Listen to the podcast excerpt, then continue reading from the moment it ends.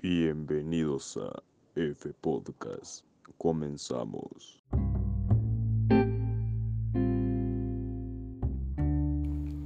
¿Qué tal amigos? Gracias por acompañarnos en un capítulo más de F Podcast. Yo soy Frank Salaverría, muchas gracias por estar acá. Lamento mucho la voz que tengo hoy, pero soy un poco mal de salud aún. Pero igual no quería dejar de compartir el capítulo para el día de hoy. Comentarles, la semana pasada alcanzamos las primeras 25 reproducciones. La verdad estoy muy contento por eso. Muchas gracias por su apoyo. La verdad me da mucha ilusión poder tener un alcance mayor. También quiero anunciarles que el podcast ya fue aprobado en diferentes plataformas, además de Spotify. Si quieres ver cuáles son esas plataformas, puedes seguirnos en Instagram como fpodcast-bajo. También en el capítulo anterior olvidé por completo explicar cómo vamos a llevar a cabo cada una de las temporadas. La primera temporada será esta pequeña historia que no quiero dejar de contar, donde van a conocer a través de los capítulos esta etapa no tan bonita que a la larga quiero llegar a más personas que sepan o que no sepan que están pasando por algo similar, para que entiendan que así como esta etapa empezó, así va a acabar. Una segunda temporada también se llevará a cabo con entrevistas con profesionales que conocen mucho acerca de este tema y también con personas que participaron en vida real en esta historia. Y más adelante vamos a revelar más sorpresas. Pero bueno, ¿listos para el capítulo de hoy? Comencemos.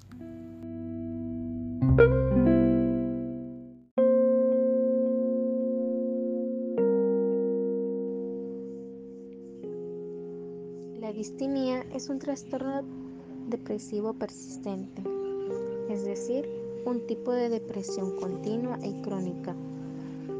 Cursa con características similares pero menos intensas que la de la depresión mayor. Al sentir el paciente una sensación de desánimo constante y perdurable, en el tiempo puede afectar a las relaciones sociales y a sus quehaceres diarios. La distimia puede mermar la calidad de vida del paciente al ser crónica. A veces puede que no pueda controlar los síntomas y empeorar su situación. De ahí que sea importante que reciba un tratamiento adecuado que le permita controlar su estado emocional. La, la, persona con depresión mayor normalmente pierde el interés por las actividades de su vida cotidiana. Se suele sentir desesperanzada, improductiva y con baja autoestima. Son sentimientos que duran años y pueden afectar a las relaciones sociales, trabajos y actividades cotidianas. Asimismo, el paciente no se siente optimista, incluso en momentos de felicidad, lo que hace que la gente le considere como pesimista o negativo y que se queje todo el tiempo. Por lo tanto, los síntomas más comunes son falta de interés por sus quehaceres diarios, tristeza y cansancio, vacío, desesperanzado, falta de energía o cansancio excesivo, baja autoestima, dificultad para concentrarse, evita actividades sociales, sentimiento de culpa y preocupación por hechos del pasado, falta de hambre o por el contrario, comer en exceso e insomnio. El hecho que la distimia sea un trastorno crónico hace que sobrellevar los síntomas pueda ser difícil para algunos pacientes, por lo que una terapia y un tratamiento adecuado será esencial.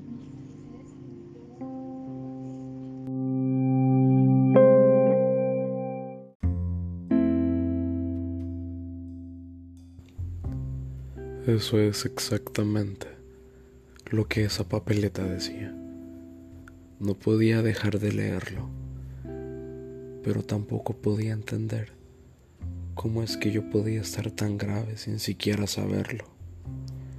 Déjame explicarte cómo llegué hasta aquí, ¿sí? Era una tarde normal. Yo solo me había encerrado en mi cuarto. Mamá llegó a tocar la puerta.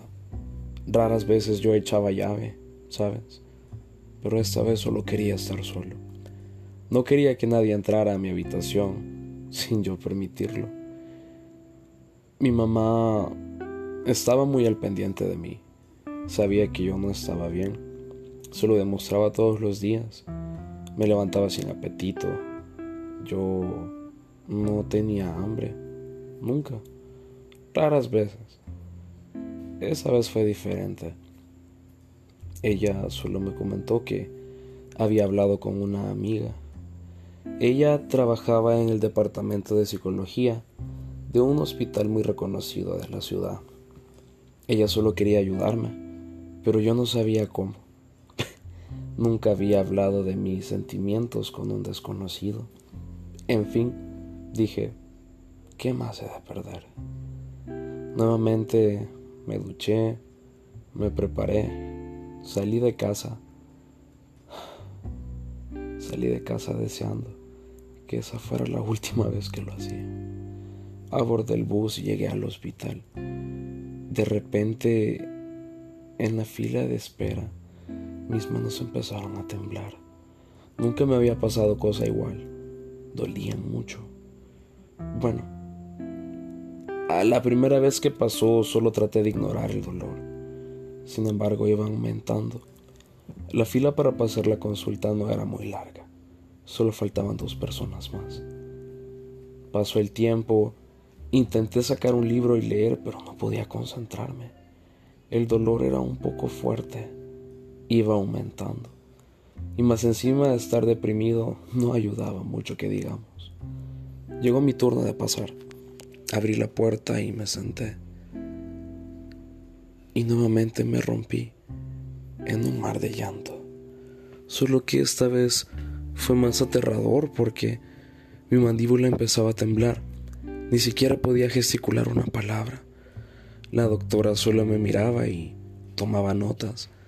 Tenía bastantes hojas de papel juntas en una pequeña tabla.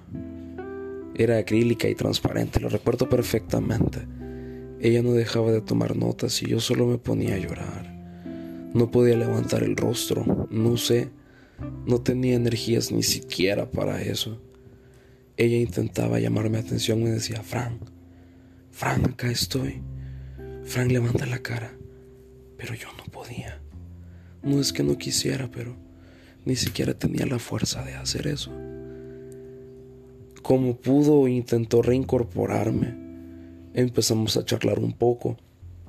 Ella me dijo que no la viera como una doctora, sino como una amiga que quería ayudarme. Hice todo lo que pude para explicar lo que sentí. Le conté todo, todo lo que pasó desde las dos de la madrugada de aquella vez. Y ella no dejaba de verme y de anotar. Miraba y tomaba apuntes. Fue así un rato.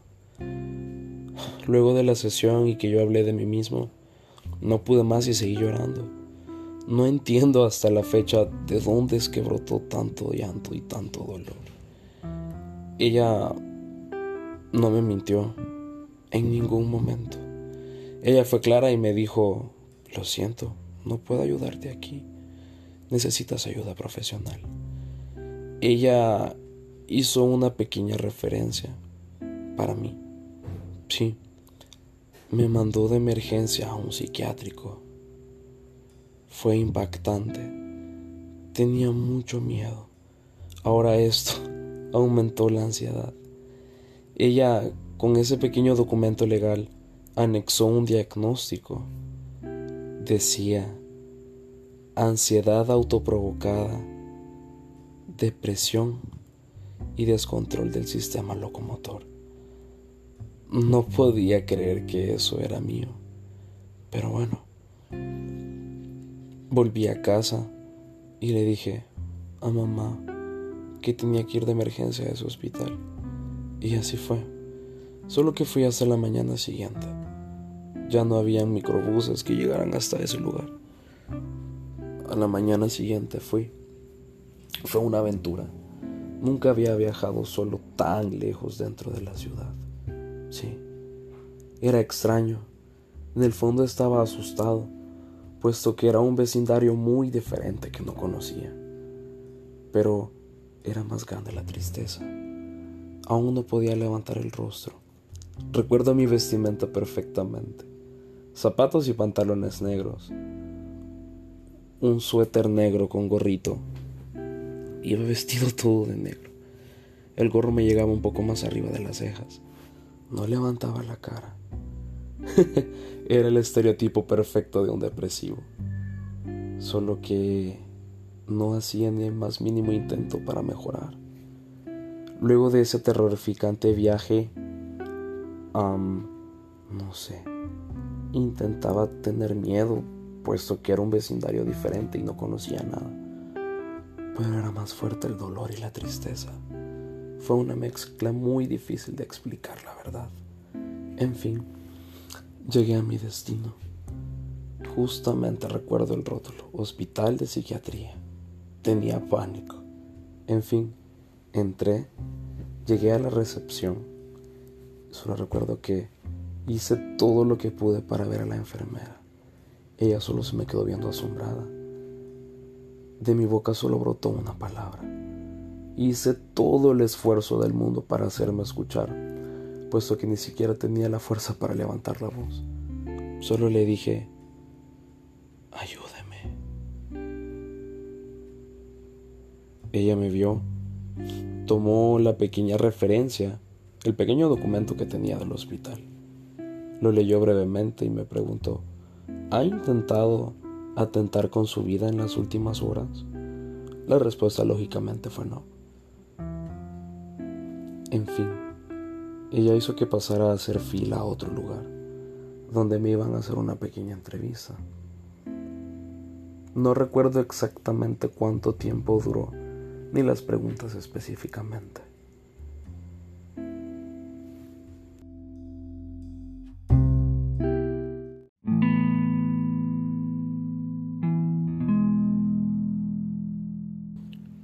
Luego de esa previa entrevista, Tuve que esperar un tiempo antes de que fuera mi turno de pasar con la psiquiatra.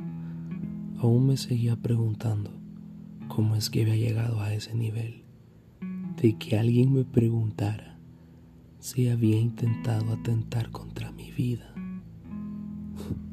Nunca me imaginé eso. Pero bueno, al escuchar la palabra psiquiatría, solamente podía imaginar medicina, pastillas, camisas de fuerza, sedantes. Estaba muy equivocado. La verdad, es una rama que abarca tantas cosas acerca de la mente humana. Entender cada ápice del porqué del comportamiento. Al llegar mi turno, me senté frente a su escritorio. Era como un escritorio cualquiera era una oficina como cualquiera. Ella era una persona como cualquiera. Solo me dijo, cuéntame tu historia.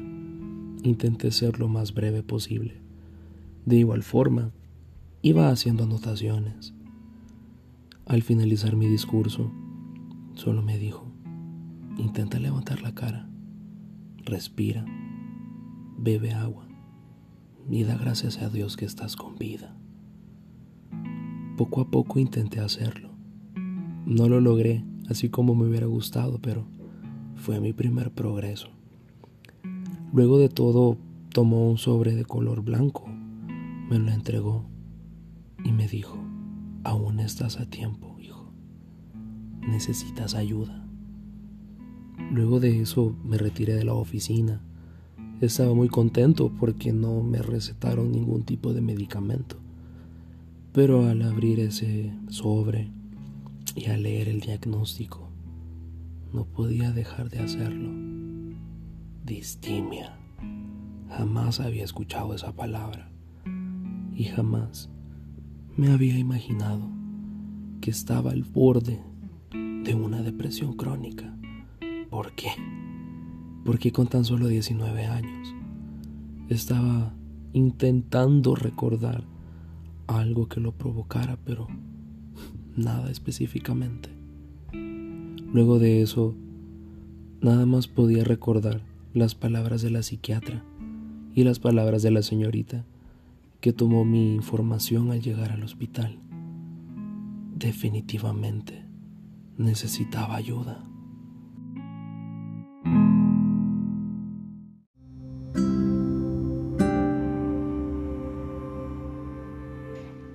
Por habernos acompañado en un episodio más de F Podcast. Los invitamos a que nos acompañen el próximo sábado. Síguenos en Instagram como F Podcast-bajo. Chao.